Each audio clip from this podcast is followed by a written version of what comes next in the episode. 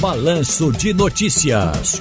Responsabilidade Social. Você já ouviu falar? Você já ouviu falar em ASG? Possivelmente sim, afinal, foi uma das siglas mais comentadas nos últimos anos, especialmente em 2021. Essa sigla esteve presente em diversos diálogos e notícias, inclusive aqui na Rádio Jornal. Responsabilidade Social de hoje com Ana Lúcia de Melo, custódio, diretora adjunta do Instituto Etos. Boa tarde, Ana Lúcia. Prazer ouvi-la e tê-la conosco mais uma vez. Tudo bem?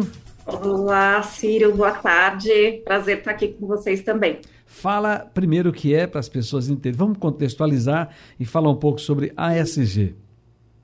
É, como você falou, né, nesses últimos, pelo menos nos últimos dois anos, a gente tem ouvido falar bastante, né, do ASG, do ESG, que é uma visão sobre aquilo que a gente desenvolve, né, quando a gente fala de responsabilidade social das empresas e gestão para o desenvolvimento sustentável. Né? O ESG é uma, uma forma simples da gente entender, né, que é um olhar sobre as práticas ambientais, sociais e de governança, né, o A de ambiental, o S de social e o G de governança, é, e esse, essa é uma sigla que, que vem ganhando cada vez mais força, porque é do interesse, né? É, nasce com os investidores, mas é do interesse da sociedade acompanhar né, o que, que as empresas têm feito e como elas têm gerado valor, né, gerado valor para os seus próprios negócios a partir da relação que ela estabelece com a sociedade, né? O que, que ela tem feito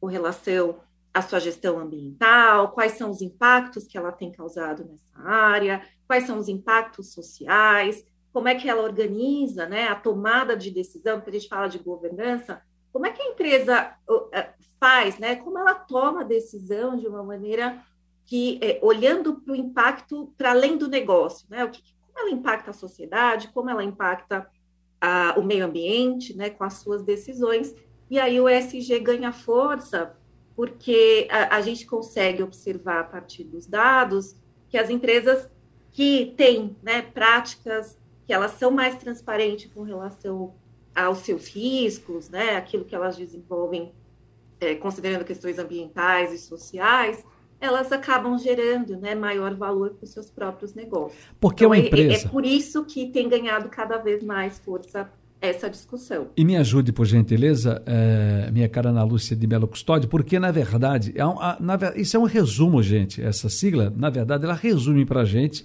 essa questão da, do, do, do, ambiental, do social e da governança nas empresas, de um conjunto de critérios ambientais, sociais e governança na tua empresa. Ou seja, se há uma empresa, a gente sabe que a empresa não é pública, mas uma empresa privada mesmo, as pessoas têm que ter responsabilidades, têm critérios. E aí, critérios do ponto de vista ambiental, do ponto de vista social e do ponto de vista da governança. Porque antigamente, né, eh, abre empresa, você comanda a sua empresa, dali ou você cresce mais ou você quebra, você vai à falência, mas enfim, quem cuida, quem diz, quem dita as normas é só e apenas você. Não, não se tira esse direito seu, da, da, da questão privada, mas a gente precisa jogar luz sobre esse relacionamento com a sociedade quando você tem uma empresa. Qual é o teu relacionamento com, com o coletivo, do ponto de vista do ambiente, do ponto de vista da sociedade mesmo e do ponto de vista da governança da sua empresa que vai refletir nessa sociedade. Seria isso, Ana? Isso, perfeito, né? Porque às vezes a gente acha que a empresa, né, nessa visão do, do, do privado, é, a gente sabe que ela tem um impacto na sociedade, né? E que ela pode fazer escolhas que sejam mais adequadas é, e que reverberem melhor para o futuro, né?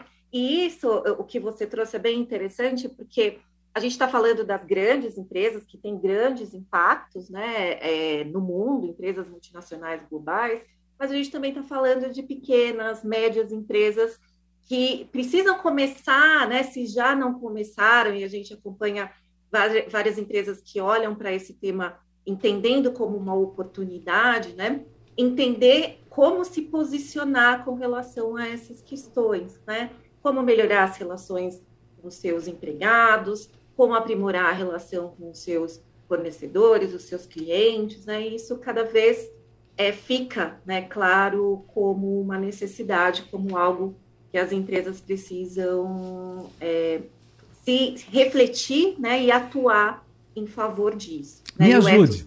Tem ajudado as empresas nesse sentido com uhum. as suas ferramentas, o seu trabalho é, é, é, né, com esse sentido de orientar e ajudar as empresas a evoluírem. Pelas ferramentas que vocês têm no Instituto Etos, me dê aí, por, por, por, por, gentileza, uma radiografia do Brasil. Como é que nós estamos com relação a, a, a esse tipo de, de, de, de, a questão ambiental, social, de governança, ASG?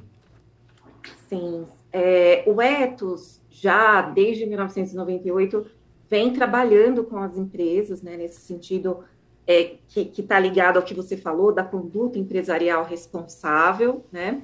É, e a gente tem tido, e, a gente observa que é, cada vez mais as empresas, e a gente está falando de diferentes setores, de diferentes portes, elas entendem a relevância dessa agenda. Né? O que há 20 anos se tratava de algo, ah, né, depois, deixo para depois, não quero olhar para isso agora, cada vez mais a gente percebe que é do interesse né, das empresas. É, e aí eu estou mais grandes empresas ainda, né? É, atuar de uma forma coerente com os princípios, com esse compatível com o desenvolvimento sustentável e também influenciar suas cadeias de valor para que atuem também dessa forma. Né? Os desafios são enormes. Então, a gente vê empresas evoluindo na agenda de governança, a gente vê empresas evoluindo na agenda de é, social, de alguma maneira, a questão ambiental, né? Eu acho que o desafio que o ESG, o ASG coloca também é o dessa visão mais integrada com relação às questões, né? Às vezes a gente cria é, nichos, departamentos, né? Quando na verdade precisa pensar de uma forma mais sistêmica todos esses temas. Uhum. Então, o Brasil se coloca, né, um país que tem muita evoluiu bastante, né? Tem várias empresas que são exemplo, mas o nosso trabalho é de que é, isso não fique restrito a uma elite empresarial, né? A gente precisa que mais empresas entendam é, e, e, orientem a, o seu propósito, né, considerando a responsabilidade que elas têm, não só em gerar lucro, né, que é fundamental, mas também